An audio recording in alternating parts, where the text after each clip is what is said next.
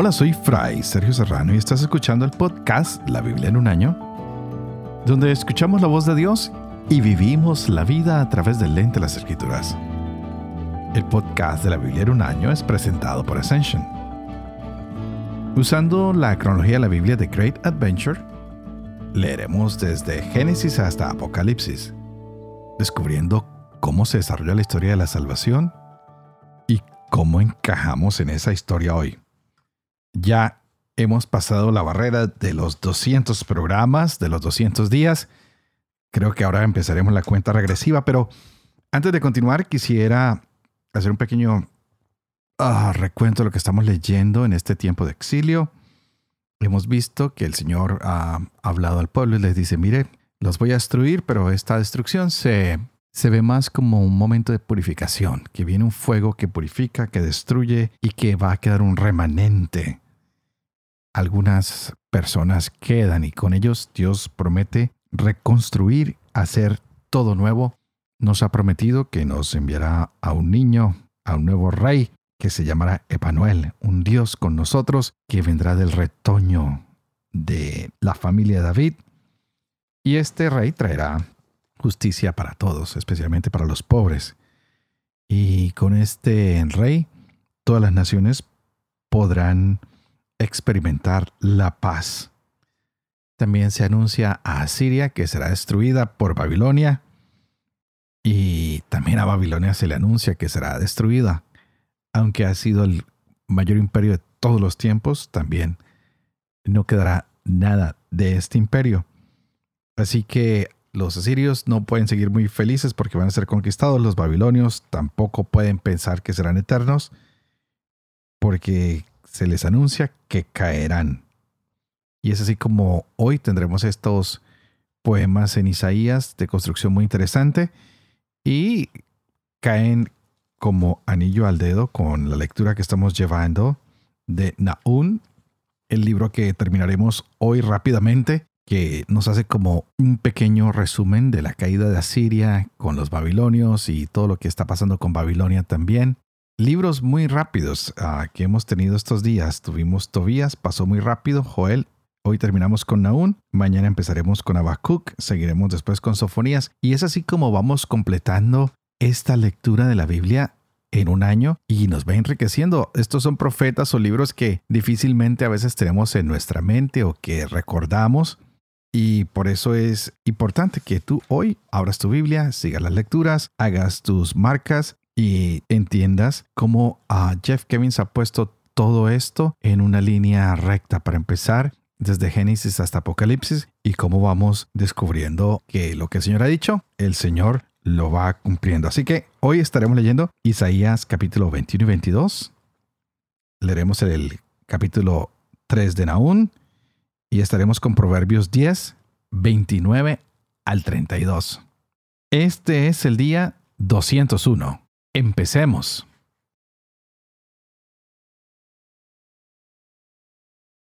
Isaías capítulo 21 Oráculo sobre el desierto marítimo. Como torbellinos pasando por el Negev, vienen del desierto del país temible. Una visión dura me ha sido mostrada. El saqueador saquea y el devastador devasta. Sube, Elam, asedia media. He hecho cesar todo suspiro. Por eso mis riñones se han llenado de espanto. En mí hace empresa dolores como dolores de parturienta. Estoy pasmado sin poder oír. Me estremezco sin ver. He perdido el sentido. Escalofríos me sobrecogen. El crepúsculo de mis anhelos se me convierte en sobresalto. Se prepara la mesa, se despliega el mantel, se come y se bebe. Levántense, jefes, engrasen el escudo. Pues así me ha dicho el Señor. Anda, pon un vigía que vea y avise. Cuando vea carros, troncos de caballos, jinetes en burro, jinetes en camello, preste atención, mucha atención. Y exclamó el vigía, Sobre la atalaya, mi señor, estoy firme a lo largo del día y en mi puesto de guardia estoy firme noches enteras. Pues bien, por ahí vienen jinetes, troncos de caballos. Replicó y dijo, cayó, cayó Babilonia y todas las estatuas de sus dioses se han estrellado contra el suelo. Trilla mía y parva de mi era. Lo que he oído de parte de Yahvé Sebaot, Dios de Israel, se lo he anunciado. Oráculo sobre Dumá. Alguien me grita desde Seir. Centinela, ¿qué hay de la noche? Centinela, ¿qué hay de la noche? Dice el centinela. Se hizo de mañana y también de noche. Si ustedes quieren preguntar, vuélvanse, vengan. Oráculo en la estepa. En el bosque, en la estepa, hagan noche caravanas de, de danitas. Al encuentro del sediento, lleven agua. Habitantes del país de Temá, salgan con pan al encuentro del fugitivo. Pues de las espadas huyen, de la espada desnuda, del arco tendido, de la pesadumbre de la guerra.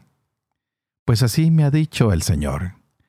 Al cabo de un año, como año de jornalero, se habrá consumido toda la gloria de Kedar. Del resto de los arqueros, de los paladines, de los bravos, de los hijos de Kedar, quedarán pocos porque Yahvé, Dios de Israel, lo ha dicho. Oráculo contra el valle de la visión. ¿Qué tienes ahora que has subido en pleno a las azoteas? De rumores henchida ciudad alborotada, villa bullanguera. Tus caídos no son caídos a espada, ni muertos en guerra. Todos tus jefes huyeron a una. Del arco escapaban. Todos tus valientes fueron apresados a una. Lejos huían. Por eso he dicho, apártense de mí. Voy a llorar amargamente. No se empeñen en consolarme por la devastación de la hija de mi pueblo, porque es día de perturbación, de extravío y de aplastamiento para el Señor Yahvé Sebaot. En el valle de la visión se zapa un muro y el grito de socorro llega a la montaña. Elam lleva el carcac, Aram monta a caballo, Kir desnuda el escudo. Tus mejores valles se vieron llenos de carros, y los de a caballo formaron frente a la puerta. Entonces cayó la defensa de Judá. Ustedes contemplaron aquel día el arsenal de la casa del bosque, y las brechas de la ciudad de David vieron que eran muchas y reunieron las aguas de la alberca inferior. Las casas de Jerusalén contaron y demolieron casas para fortificar la muralla. Un estanque hicieron entre ambos muros para las aguas de la alberca vieja, pero no se fijaron en su hacedor. Al que desde antiguo lo ideó, de lejos no lo vieron. Llamaba el Señor Yahvé Sebaot aquel día a lloro y a lamento, y a raparse y ceñirse de saco. Mas lo que hubo fue holgorio y alegría, matanza de bueyes y de huello de ovejas, comer carne y beber vino. Comamos y bebamos, que mañana moriremos. Entonces me reveló al oído Yahvé Sebaot no será expiada esa culpa hasta que ustedes mueran. Ha dicho el Señor Yahvé Sebaot. Así dice el Señor Yahvé Sebaot. Preséntate al mayordomo, a Sebna encargado del palacio, el que labra en alto su tumba, el que se talla en la peña enamorada. ¿Qué es tuyo aquí y a quién tienes aquí que te has labrado aquí una tumba? He aquí que Yahvé te hace rebotar, hombre, y te vuelve a agarrar. Te enrolla en ovillo como una pelota en tierra de amplios espacios. Allí morirás y allí irán tus carrozas gloriosas, vergüenza del palacio de tu Señor. Te empujaré de tu puesto y de tu pedestal te depondré. Aquel día llamaré a mi siervo, Eliaquín, hijo de Gilquías. Lo revestiré de tu túnica, con tu fajín lo sujetaré, tu autoridad pondré en su mano, y será él un padre para los habitantes de Jerusalén y para la casa de Judá. Pondré la llave de la casa David sobre su hombro. Abrirá y nadie cerrará. Cerrará y nadie abrirá. Lo hincaré como clavija en lugar seguro, y será trono de gloria para la casa de su padre. Colgarán allí todo lo de valor de la casa de su padre, sus descendientes y su posteridad, todo el ajuar menudo, todas las tazas y cántaros. Aquel día, oráculo de Yahvé Sebaot, se removerá la clavija hincada en sitio seguro, cederá y caerá, y se hará añicos el peso que sostenía, porque Yahvé ha hablado.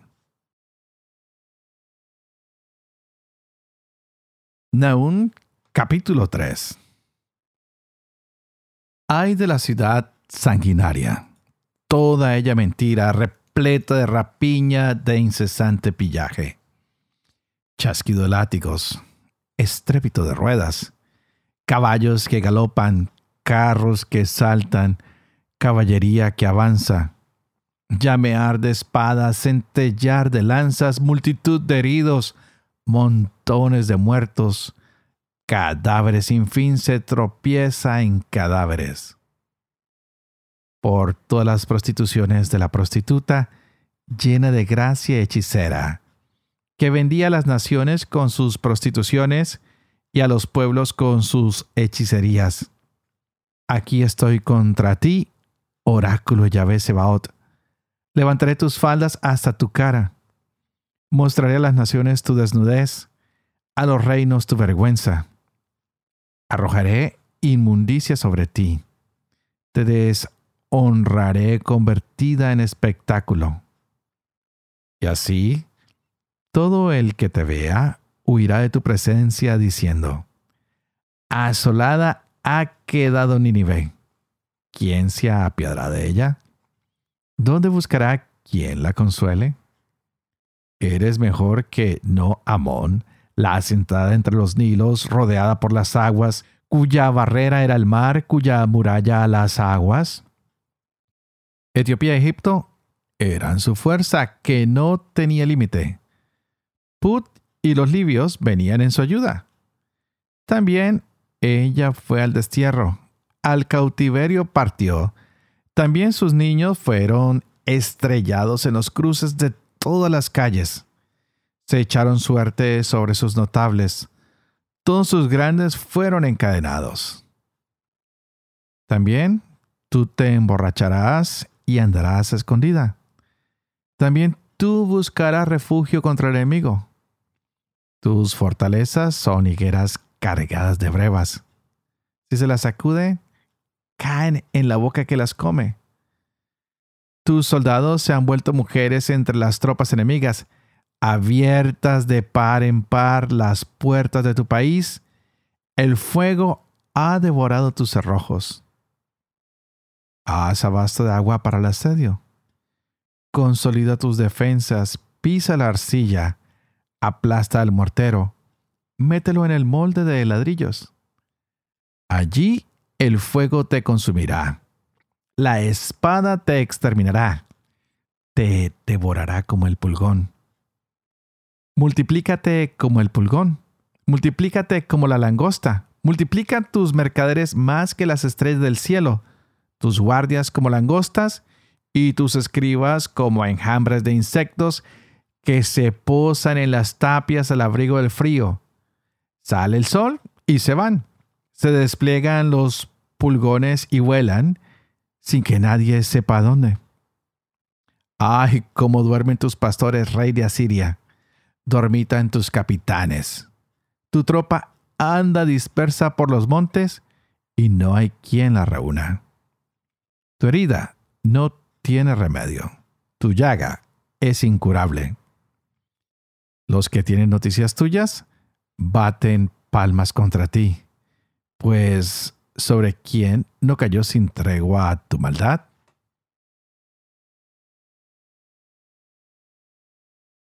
Proverbios 10, 29 al 32. La senda de Yahvé es baluarte del íntegro y ruina de los malhechores. El justo jamás flaqueará. Los malvados no habitarán la tierra. La boca de el justo destila sabiduría. La lengua embustera será arrancada. Los labios del justo procuran deleite. La boca del malvado, mentiras.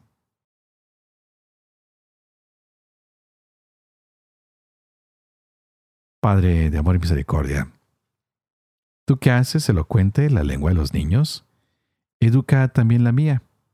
Infunde en mis labios la gracia de tu bendición. Padre, Hijo y Espíritu Santo. Y a ti te invito para que pidamos juntos que la gracia del Espíritu Santo se derrame en nosotros, que abra nuestra mente y nuestro corazón para que podamos gozarnos de esta hermosa palabra que el Señor nos ha regalado en el día de hoy. Y qué hermoso ver que las promesas del Señor siempre tienen lugar, que Él está buscando la protección de los más vulnerables, de los pequeños que no admite la maldad incesante, que aunque hayan hombres o mujeres malos a través de los tiempos, tarde o temprano el Señor trae su reino de justicia y de armonía y aplaca a todas estas personas que el Señor viene siempre a purificar. Y es como lo hemos visto a través de los siglos, siempre que ha habido una tragedia en el mundo, que hemos pasado por guerras, por momentos difíciles, por la depresión, la Gran Depresión, por los problemas económicos, siempre hay santos que florecen en medio de los momentos de crisis. Hay personas que salen a dar la mano y creo que es lo que hemos experimentado todos nosotros en nuestra vida. Aunque hayamos fracasado en nuestro empleo, aunque hayamos fracasado en nuestra relación, aunque hayamos fracasado en nuestras empresas, cualquiera que éstas sean, materiales, sentimentales, espirituales, el Señor siempre manda a alguien a que nos dé la mano a sacarnos de esta noche oscura para hacer brillar sobre nosotros su luz. Por eso se citaba hoy en el libro de Isaías la famosa frase, comamos y bebamos que mañana moriremos. No es simplemente disfrutar o pasarla bien mientras el Señor nos está llamando al cambio y al arrepentimiento.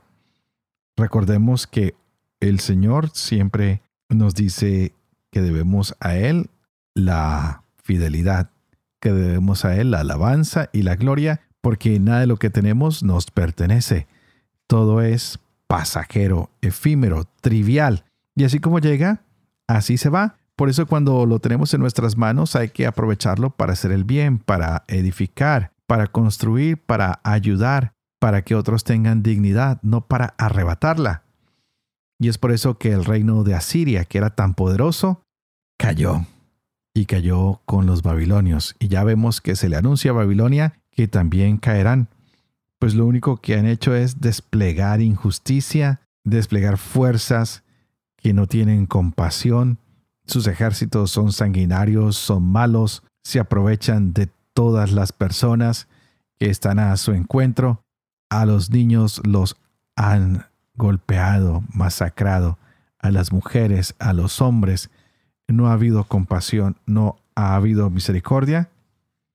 Y aunque el Señor ha estado esperando y se ha demorado, en nuestra manera de ver, tarde o temprano llegará. La justicia y la paciencia del Señor tienen un tiempo. Y cuando llega, trae la paz, pero a veces conseguir la paz requiere que hayan cambios y estos cambios en algunos momentos son bastante drásticos.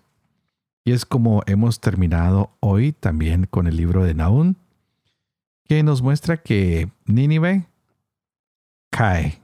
Con esto cae todo el imperio asirio.